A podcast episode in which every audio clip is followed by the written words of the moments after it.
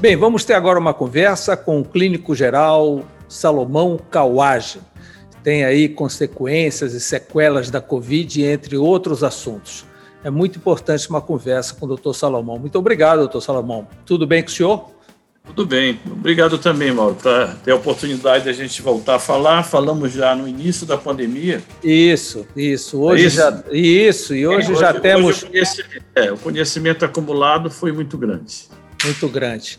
O senhor, eu lembro que na entrevista passada o senhor ainda falava daquele trio de remédios, colocava cloroquina no meio. É, exatamente. E agora? Pois é, Mauro. A gente, naquela época, a gente não tinha nenhum trabalho consistente, né? É, sobre a evidência científica que comprovasse que esse remédio fosse efetivo. Né? Hoje, e até ontem eu participei de uma reunião com o pessoal do Sírio, onde houve uma revisão sobre os diversos, é, das diversas modalidades de tratamento. Né? E, infelizmente, é, a gente não tem nada que comprovadamente atue é, no, no, vírus hoje. Tirando o Rendemevir, que é um remédio que a gente não tem disponível, é, a cloroquina, a ivermectina, elas não, não alteram o curso da doença. E até o, a anitoxanamida, que é o ANITA, né, que foi recentemente publicado por um, um trabalho brasileiro, onde eles mostraram redução da carga viral é, numa dose mais alta que normalmente nós prescrevemos para tratamento de, de, de parasitoses intestinais, o trabalho mostrou que houve realmente redução da carga viral, mas infelizmente não modificou o curso evolutivo. Quer dizer, se o indivíduo tiver que evoluir com gravidade, ele vai evoluir com gravidade com ou sem tomando anita. Então, a recomendação é, assim, não usar, porque é um remédio que tem alguns efeitos colaterais, alguns pacientes realmente não podem receber. E a ivermectina, o que, é que aconteceu? É que esse, esses fármacos in vitro, é, é, em culturas de, de células humanas em que o vírus foi cultivado, esse remédio realmente mostraram que eles inibem a replicação viral. Mas a dose que a gente teria que alcançar no organismo é muito mais do que a dose que está sendo usada. Então, muitos colegas usam, muitos colegas acreditam que funcione se você tiver é, é, usar no início da doença, mas isso é muito empírico, né? isso não, não, não, tem comprovação. Todas as meta-análises, todos os trabalhos conduzidos mostraram que não traz benefício. A cloroquina, até em pacientes de alto risco, aqueles pacientes que são cardíacos, e você não tem condições de ter um segmento de eletro, ela provocou mais, mais complicações do que benefícios. Então, hoje, praticamente a maioria dos colegas não estão usando mais é, a hidroxicloroquina e optando mais pela ivermectina, mas isso é muito empírico, nenhuma comprovação que isso funcione. A azitromicina, ela não tem um efeito antiviral, ela é usada mais para combater a provável infecção bacteriana que se associa à, à COVID, né? E que, na verdade, está presente em 15 a 20% dos casos. A gente tem uma infecção no início do quadro por bactérias associadas à Covid. Agora, está surgindo aí, estão falando em segunda onda, aumentou a demanda, principalmente nos hospitais particulares. E qual é o protocolo exato que estão usando, doutor Salomão? Bem, muita gente, Mauro, ainda utiliza os protocolos antigos, né? Utilizando o mesmo esquema antigo. Como eu, como eu falei para você, isso é uma decisão pessoal de cada médico. O médico decide se vale a pena usar ou não. Mas ele já tem, hoje nós já temos uma evidência científica que isso não modifica, né? Inclusive nessa, nessa conferência de discussão de, de tratamento, eles aconselham usar sintomático, remédio para dor, remédio para febre, hidratação, remédio para controlar a tosse, principalmente nos primeiros dias já que a doença costuma ter um curso evolutivo relativamente leve até o quinto dia. Então a gente tem que avaliar a gravidade a partir do quinto dia. Então não adianta ficar fazendo tomografia nos primeiros dias, aí muitas vezes o paciente diz, doutor, eu não entendo, como é que a minha tomografia estava normal e eu estou tão pior? Porque ele fez nos primeiros dias. E a doença geralmente começa a complicar depois do quinto. Do quinto ao décimo dia é quando realmente a gente vai ter a, a, as complicações. Né? A febre quando presente, ela está presente nos primeiros dias, do primeiro até o terceiro, quarto dia. A febre depois do quinto, sexto dia é complicação. Sim, agora então, não é bom também se prevenir, doutor Salomão, uma febre, tosse, espirro, não tem que logo se prevenir para não deixar evoluir? Pois é, na verdade, Mauro, a gente não tem um remédio preventivo. Não, não tem. Isso aí já se demonstrou que nenhum remédio previne a evolução mais grave da doença. Isso é individual. Levando em consideração que 85% das pessoas elas evoluem de uma forma leve ou no máximo moderada, só 15% vai ter uma forma de moderada para grave. Tem alguma relação com o tipo de sangue que falaram muito sobre isso? Isso já caiu também, né? Havia uma caiu. relação positivo, já se demonstrou que não tem nenhuma correlação. Assim, o que a gente percebe na prática, e a, a literatura mostrou isso, é que os homens costumam ter um curso evolutivo mais grave que as mulheres. Isso já está demonstrado. Né? É, talvez tenha implicação com a parte hormonal, mas nenhuma comprovação do porquê. A gente realmente tem visto mais casos de óbitos em homens do que em mulheres com Covid. Isso é uma coisa que está bem demonstrada. E, lógico, os indivíduos que têm comorbidade. A obesidade, o diabetes mal controlado, com toda certeza, são fatores muito importantes na evolução clínica dos pacientes. É, já entra na briga com dificuldades, né? Que já, já entra, dificuldades. É, a obesidade ela traz muitos problemas. O paciente já tem uma respiração ruim, principalmente se ele tem uma obesidade mais grave, já tem apneia, já vai ter dificuldade para fazer a pronação, que é uma das coisas que nós recomendamos muito nas formas mais graves de doença. Então, tem muitas dificuldades realmente, a gente tem percebido isso. E os indivíduos que apresentam doenças crônicas, né, que é, são mal controlados, costumam ter um curso evolutivo mais sério também. E como é que o senhor está lidando já com as consequências? Já tivemos tanta gente, tanta gente acometida e agora estão aparecendo sequelas.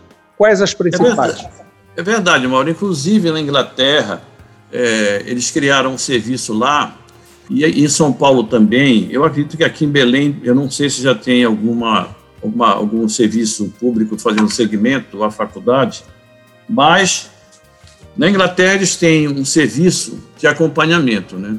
O que é que a gente conseguiu aprender, né, com isso? Nós sabemos que muitas viroses elas deixam sequelas e deixam é, algumas complicações que se prolongam. Aí a própria chikungunya, que tivemos um surto alguns anos atrás, muitos pacientes ficavam com fadiga crônica, tinham queixas articulares por meses, alguns até com queixas articulares que te levavam à deformidade. Então, não é propriamente só a Covid.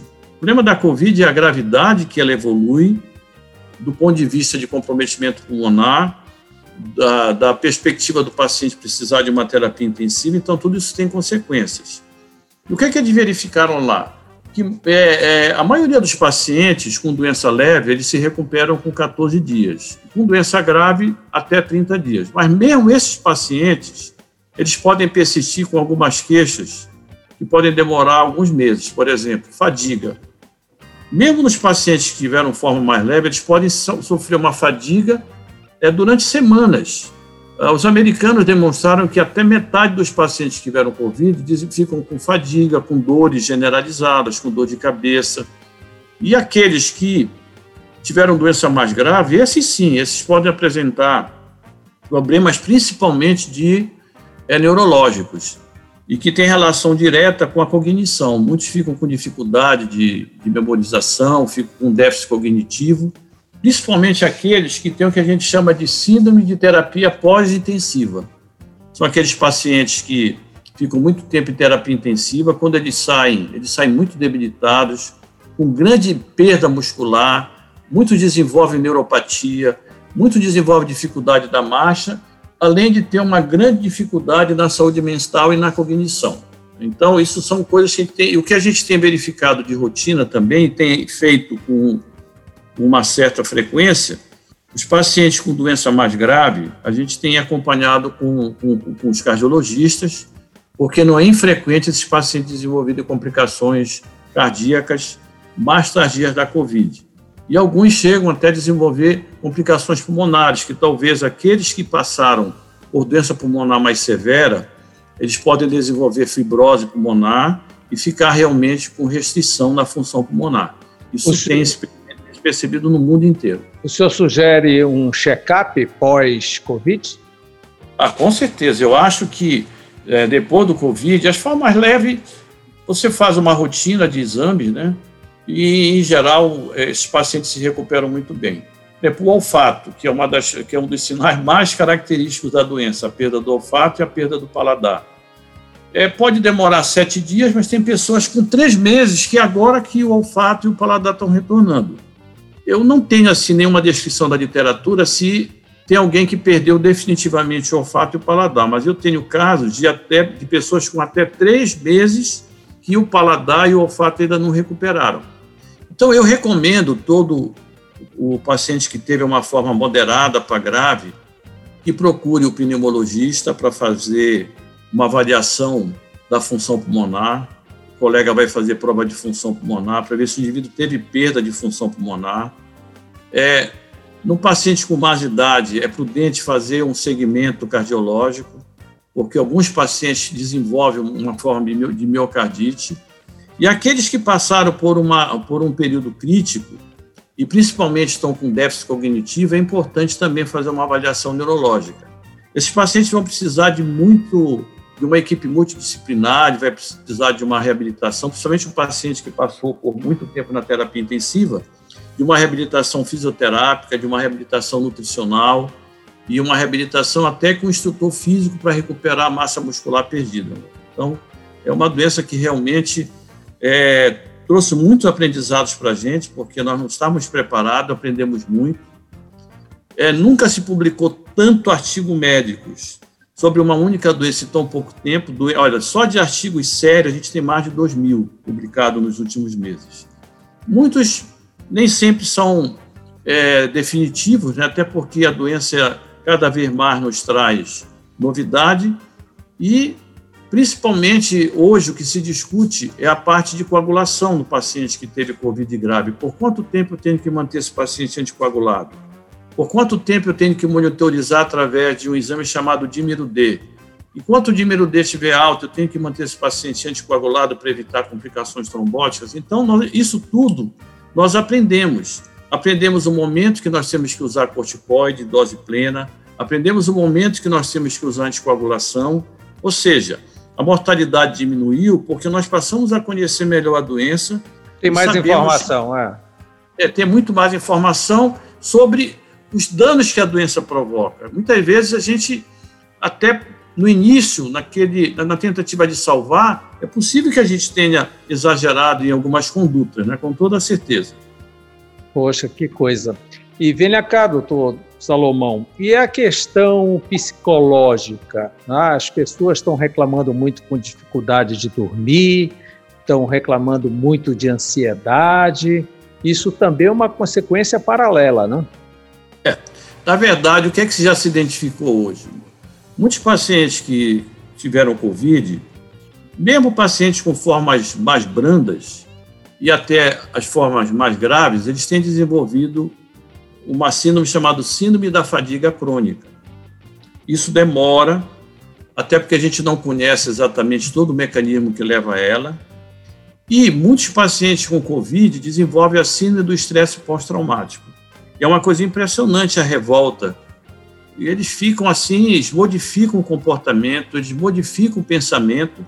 Você imagina um indivíduo que fica na UTI é, meses, é, semanas, principalmente se ele ficar consciente, vivenciando aquele ambiente de estresse máximo, é evidente que ele pode até passar por um período de delírio pós-traumático, síndrome pós-traumático. Isso a gente tem visto com certa frequência, principalmente nos pacientes que passaram por forma mais grave da doença e ficaram mais tempo internados na UTI.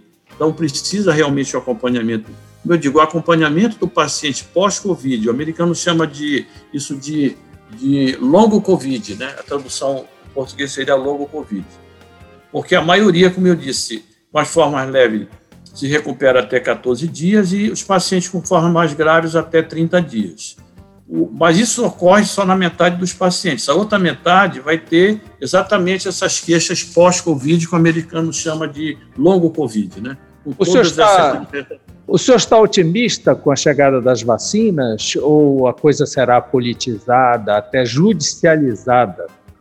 Pois é, Maurício, é um outro problema que nós enfrentamos, né? Eu me lembro que na primeira conversa que nós tivemos, eu disse: Olha, Mauro, eu acredito que até o final do ano a gente, nós vamos ter uma vacina. Eu me lembro muito bem que eu falei isso para você, porque nunca é, uma vacina foi desenvolvida em tão pouco tempo. Né? Se você olhar as outras vacinas, elas demoraram anos né? três, quatro anos. Aqui o doutor Linhares, que é um dos pioneiros na vacina para o rotavírus, a gente tem esse privilégio de ter essa pessoa tão importante no nosso meio. Ele foi uma das pessoas que trabalhou no desenvolvimento da vacina por rotavírus, que matava milhões de crianças no mundo, e hoje a vacina é uma realidade. Mas ela demorou muito tempo até ela ser utilizada na prática clínica. E você vê que com seis, sete meses, a gente já está com ensaio de fase 3, e algumas talvez já entram em fase 4. É muito difícil, viu, Mário? Eu acho que a gente tem que ter trabalhos consistentes, a gente precisa ter é, os serviços de pesquisas que demonstrem evidência científica suficiente que essas vacinas são efetivas, para ver se não vai ter briga de política, vai ter briga é, entre os países para ver quem é o primeiro que chega. Então, aí eu acho que precisamos ter é, a inspeção de órgãos sérios que possam realmente demonstrar qual é a melhor vacina.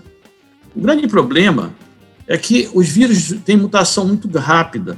Então é provável que vai, vai ser igual o vírus da gripe. De vez em quando vai ter que renovar. A vacinação anual, é? Anual, porque novas cepas vão surgir. Ainda hoje, é, parece que tem uma cepa nova na Espanha de, de coronavírus, né?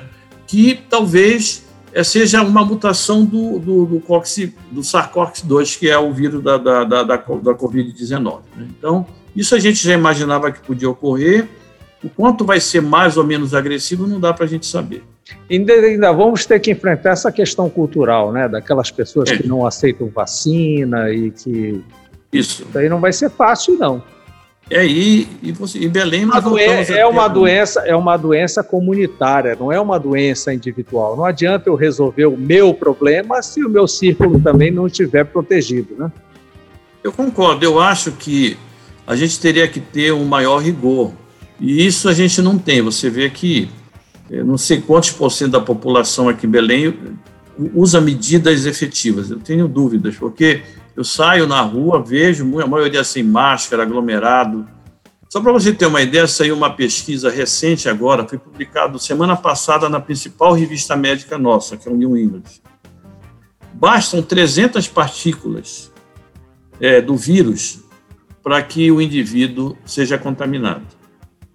Se nós falarmos durante um minuto e eu tiver contaminado, eu elimino 400 partículas. E cada partícula tem mais ou menos 7 mil vírus. Então, uma pessoa falando um minuto, ela transmite quase 700 mil vírus. Basta 300 para contaminar uma pessoa. Então, por esse motivo que o ambiente fechado, mal ventilado, com muitas pessoas, é, a transmissão é muito grande. E a máscara de pano nem sempre protege o indivíduo que está com a doença, porque ele vai, vai contaminar outras pessoas. Então, esse cuidado, é, saiu agora essa publicação mostrando o quanto o vírus é infectante para o ser humano. Nada fácil. É, é, basta falar um minuto. Se o indivíduo tiver com vírus, ele vai contaminar todo mundo. Doutor Salomão, muito obrigado por essa sua consulta pública, é sempre muito importante as suas análises, a gente sabe que o senhor estuda permanentemente e isso é novo, tem que ser estudado. Muito obrigado Concordo. por essa entrevista. Eu só queria dar, só queria dar uma informaçãozinha final, ah. que hoje nós sabemos que muito da nossa imunidade ela, ela é recuperada durante o nosso sono. Nosso sono restaura a nossa imunidade, restaura nossas células de defesa. Então, a, a, a, a, recomendação é tentar dormir pelo menos sete horas, porque você dormindo melhor, você vai melhorar a sua imunidade. Isso não tem a menor dúvida. Juntamente com uma boa alimentação e uma prática regular de exercício, né? Que isso são práticas de saúde saudável. Que bom. Muito obrigado por todas essas recomendações, muito obrigado pela entrevista e boa noite para o senhor. Também. Boa noite, Mauro. Até a próxima vez. Um abraço.